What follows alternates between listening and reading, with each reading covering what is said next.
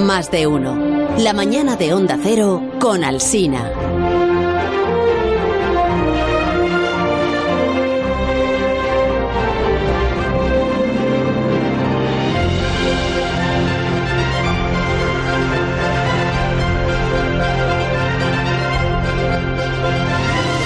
En 15 minutos serán ya las 12 del mediodía, serán las 11 de la mañana en las Islas Canarias. Sigue avanzando el reloj, sigue avanzando el tiempo. Nos vamos acercando cada vez más pues al final de esta semana en lo que hace a nosotros, y al equipo de este programa. Nos vamos acercando pues al, al fin de semana, al comienzo del verano, al final del estado de alarma. Ahora que ya se va a poder uno mover por toda España de un sitio para otro, pues fíjate las personas que, que disfruten de unos días libres, Sí. pues si quieren van a Curioso. poderse ir a, a la playa, por ejemplo, a- si es que han- se han decidido, si ya se han decidido a salir de sus casas, porque hay también personas que no han querido salir hasta este momento ni siquiera para comprar el pan. Entonces, ¿qué tienes? ¿Un reloj delante, Begoña Gómez de la Fuente, y vas contando Sí, mira, los minutos tic, que te tic, quedan? ¿O cómo es? tac, tic, tac, Tic, tac. 44 minutos. Tic tac, tic tac, tic. 44 minutos para... Sí. ¿Para qué? Para el impacto de mis vacaciones, sí. Tic tac, tic tac. Que dale con tus vacaciones, pero qué manía. ¿Cómo que qué manía? Déjame que disfrute el previo, que es lo que más se disfruta por otro lado, porque luego las vacaciones se pasan Eso es tan verdad, deprisa. ¿eh? Eso, eso es verdad. Sí. Si en nada ya estarás aquí de nuevo. No, pero antes de, ir- es que antes de irte, a mí yo tengo una responsabilidad, porque me la tiene encomendada la dirección de la cadena, ¿no? Me dicen, oye, tú tienes que velar, eh, porque todos los integrantes del equipo del programa Cumplan con sus tareas y con su jornada laboral y con su contrato, de se trata, ¿no? Entonces, eh, tú, cada vez que uno de ellos merezca vacaciones, Ajá. hay que seguir el, el procedimiento correcto. Eh, ¿Y cuál es Que en este equipo consiste en que el, el integrante del equipo solicita sus vacaciones. Dice, me gustaría Sí. disfrutar de mis vacaciones a partir del día 19 de junio a las doce y media de la mañana. Exacto, pues eso he hecho yo, sí. Luego hay un comité evaluador de la solicitud. Hay distintos parámetros que se toman en consideración, pues un poco lo que es que el desempeño que ha tenido cada uno, si hay bien mal regular, sus necesidades, y se emite una, una respuesta a la solicitud que yo ¿Y qué tengo que verificar, tengo que Ah, firmar, encima tú luego verificas. tengo un sello, eso es un tampón de esos que dice, toma, aprobado. Dios. Bueno, todo eso Hmm. no nos consta que haya sucedido, Begoña. Yo, eh, yo he mandado a la instancia. No, no tenemos eso. Yo sí, yo la he mandado. Pues no sé a los quién. Jefes, la instancia, a, a los jefes. Yo, de momento, no haría planes. Y que luego no te la hayan hecho llegar. No es problema de mí que yo no haya realizado mi trabajo, sino. yo, yo no haría planes, no haría planes porque no hay constancia de que haya ni solicitud, ni Tampoco instancia, ni autorización. Hombre, pues ir a la piscina ahí en Valdemar, por ejemplo. ¿Piscina? Piscina, pues, A la piscina hasta que se pongan de acuerdo cómo hay que abrir la piscina. pues ir a Me puede dar ya el 20 de julio, que es cuando tengo que volver. pues bajar un momentito a la acera a leer un buen libro, que Eso te voy a sí, decir. en la acera Ah. puedo leer, sí. Mientras tanto, nosotros aquí continuaremos. Oye, está Alberto Aparici ya porque estamos ocupando su sección y luego él me dice, pero vamos a ver, ¿qué hacéis hablando de vacaciones si eso no existe? Aparici, hola. Hola Carlos, ya veo que esta sección se ha convertido en la sección de asuntos laborales, ¿no? De, de También, sí, sí. A ti también te afecta, ¿eh? ¿En qué sentido? Pues que no, no pensarás tú también irte de vacaciones un 19 de junio, entiéndeme, que eso no, no Eh, tiene no. ningún sentido. No, no, claro que no. Yo, yo sigo aquí y además voy a seguir hasta final de julio. Y, y encima, como la semana que viene llega la nueva normalidad o algo así, Sí. eh, pues estoy preparando ya la nave espacial, que ya me la van a dejar sacar, que en fase 3 no se puede. ¿Qué me pero nueva dices? normalidad sí, sí, sí, sí, señor. Bueno, Ya se va a poder ir a otros planetas y nebulosas. ¿y dónde nos vas a llevar? ¿A algún lugar eh, fascinante, espero? Bueno, hoy, mm, como no puedo sacarla, pues no puedo llevaros al espacio. Ah, Pero, pero os puedo llevar a un sitio muy chulo que tengo en mente desde hace varias semanas y que además os sonará el nombre porque se llama la Antártida. no, ahí hace frío, ¿no? Qué bonito sitio, sí. No, a mí me gusta, no, sí, me verano gusta el frío, sí, bien, En verano bien, Verónica, sitios bien. cálidos, no, sí. No, no, no, frío, frío, frío. No, Carlos, y- te va a gustar porque te he dicho dónde, te he dicho la Antártida, pero Sí. no te he dicho cuándo. ¿Cuándo? Y a, a donde vamos a ir es a la Antártida de la época de los dinosaurios. Ah, esto ya me gusta más. ¿A que sí? Sí, sí, sí. tampoco hace tanto frío entonces, ¿eh? No, efectivamente, veis que no es para tanto. Hay que llevar una manguita larga, eso sí, porque cuando, cuando la noche cae puede, puede ser un poquito fresca, pero fijaos qué bosques tan bonitos, qué sosiego, qué paz, tan, tan, qué maravilla. Yo me quiero comprar una camisa como la de Fernando Simón, que se la vi ayer y me ha impactado. Es una camisa que tiene la manga, que no es ni larga ni corta. Es una, sí, sí, mirad las imágenes. Es una manga que queda así por debajo del codo. O sea, es mm, larga para lo que es una manga corta y corta para lo que es una manga larga. ¿Me explico un poco femenina, sí, una camisa un poco femenina. Me gusta, me parece comodísimo. La chica está Pero aquí, aquí, pasaría, aquí pasaría frío con eso, ¿eh? porque yo creo que en la parte baja del brazo se te iba a quedar un poco refrescadillo. Pero de verdad, este sitio tan agradable en el que estamos, Alberto, es la Antártida. Carlos. ¿Cómo que Soria? Sí, sí, sí, sí. Que aquí hace fresco también en agosto, en Soria. ¿eh? Y también te has equivocado de efecto de sonido, porque has puesto ambiente boscoso, pero debería ser como pues, pues, un ambiente de ventisca, ¿no? Es la Antártida. Que no, que no, que, que de verdad que estamos, que estamos en la Antártida de hace 100 millones de años. ¿Puedo mandar una foto de mi máquina del tiempo para que lo veáis? y yo ya sé dónde está el truco, fíjate. A ver, como los continentes se mueven, la Antártida de hace tropecientos de años, los que sean, no estaría tan abajo como el Polo Sur, sino un poquito más arriba y por eso no hace frío. Ah, pues, pues esa, ese es un buen razonamiento, pero no. la, ah, realidad, la realidad es que no.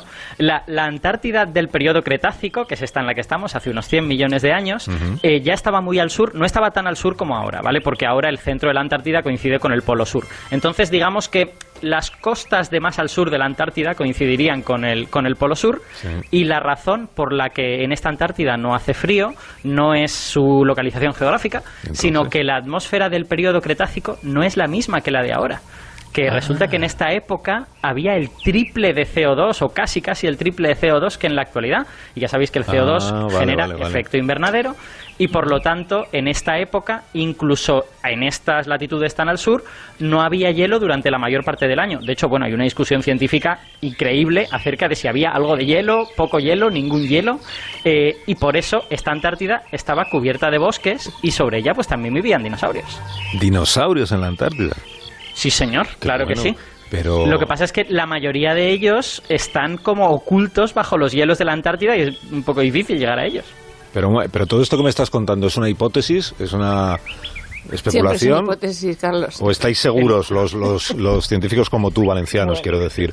¿Estáis seguros de que esto fue así? Tengo que protestar, como que siempre es una hipótesis y aquí yo cuento un montón de cosas probadas. Es una hipótesis. pero que no es verdad, que si, siempre os, si siempre os pongo las pruebas, pero bueno. ¿Qué pruebas? Yo no he dicho nada. ¿eh? Están los que se matan porque hay hielo, menos hielo o mucho hielo.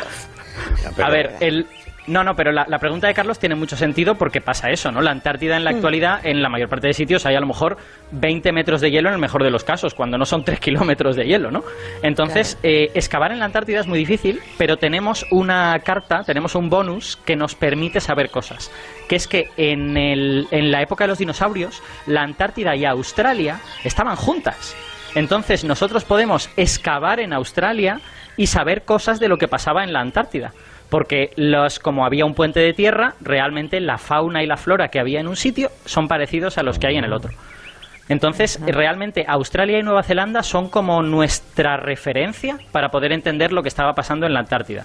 Pero esa referencia tiene un problemilla, que es que eh, Australia y Nueva Zelanda estaban más al norte, realmente. Australia y Nueva Zelanda, digamos, estarían a latitud 70, el, el, polo, el polo sur es latitud 90, o sea que hay una, una distancia, a lo mejor eran 2.000 o 3.000 kilómetros de, distancia, ¿no? Eh, entonces lo que nos gustaría es poder realmente excavar en la Antártida. Y eso es lo que se ha podido hacer en un artículo que se publicó en la revista Nature, y que eh, básicamente los científicos han estado desarrollando técnicas nuevas para poder excavar en el fondo del mar cerca de la costa de la Antártida.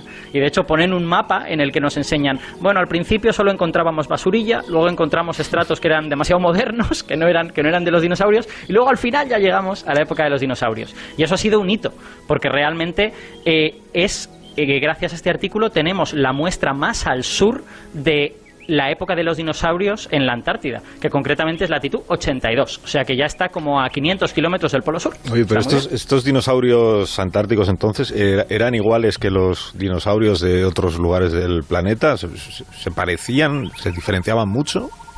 Bueno, esa es una buena pregunta. Eh, y por ¿Lo sabéis o como es, es una hipótesis? Mm, sabemos cosas, pero también estamos seguros de que lo que sabemos es solo una fracción de Ah. la realidad. Porque, claro, eh, tenemos tan poquitos sitios donde podemos encontrar cosas. Este estrato que os acabo de decir, que se ha excavado en el, en el fondo del mar en la Antártida, no tiene fósiles de dinosaurios, tiene fósiles de plantas. Y nos permite saber pues, que eh, muy cerca del Polo Sur había bosques muy húmedos. Eh, dinosaurios hemos encontrado en algunas islas de la Antártida y también en Australia. Y lo que vemos es que eh, la fauna es un poquito especial. Es parecida a la del resto del planeta, pero tiene algunas diferencias. Hay un dinosaurio que a mí me gusta mucho, que le acabo de tuitear cuando he anunciado la sección, he tuiteado una imagen suya, que es Lelinasaura, ¿vale? Lelinasaura es un dinosaurio eh, ipsilofodóntido, bueno, para los que no sepan qué es eso, un dinosaurio de estos bípedos con bracitos pequeñitos, ¿vale? Que era probablemente herbívoro y que observamos que tiene unos ojos enormes, tiene unos ojos muy grandes. ¿Y eso por qué es?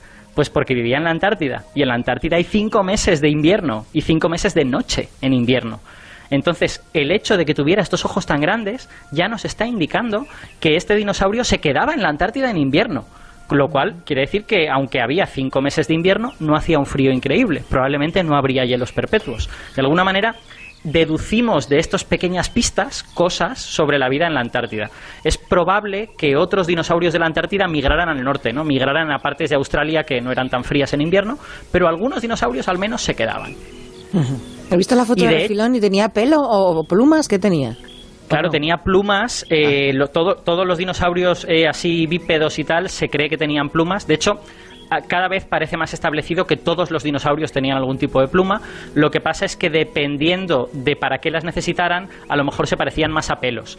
En el caso del Lelinasaura no hay fósiles con plumas, es decir, no los tenemos atestiguados directamente, pero por las plumas que tienen parientes suyos podemos deducir que probablemente serían unas plumas parecidas a pelo y sería una especie de lana, ¿no? Porque hacía frío en el, invierno antártido y necesitarían, necesitarían esa lana. Mm, Parece muy entrañable. ¿Esto que has publicado es, es una fotografía de la época o es una eh, recreación o una simulación? Una hipótesis. Una hipótesis, digamos. Hombre, es una, es una recreación, claro, de un artista japonés que se llama Ma- Masato Hattori, Hattori. que, que hace muy buenas ilustraciones y, me- vamos, me parecía imposible no compartir una cosa tan bonita.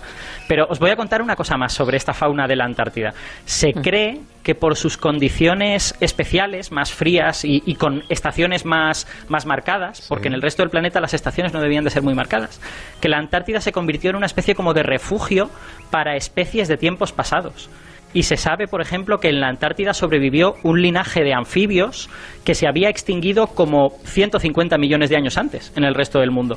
Y para que os lo imaginéis, era como una salamandra, pero de 4 metros de longitud. Entonces era como una salamandra que hacía las veces de cocodrilo y con una cabeza muy ancha y muy grande. Era un, bicho verdaderamente curioso.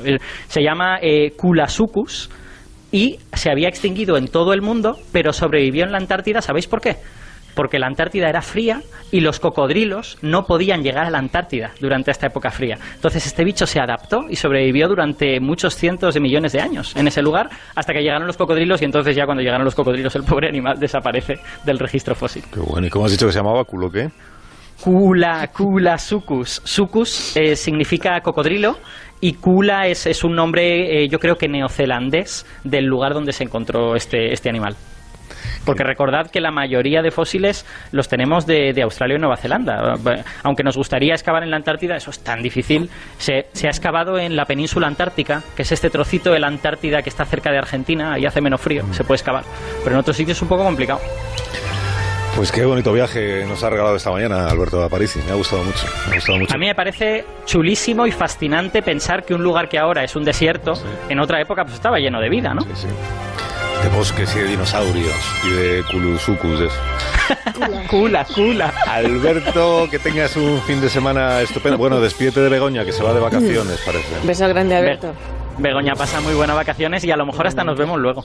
Basta, Vamos, basta. que si nos vemos. Vale, vale, vale, que tampoco es para que tengáis ahora un inicio de relación, eso es lo que decía que dijes adiós, felices vacaciones. Adiós Alberto, hasta el viernes.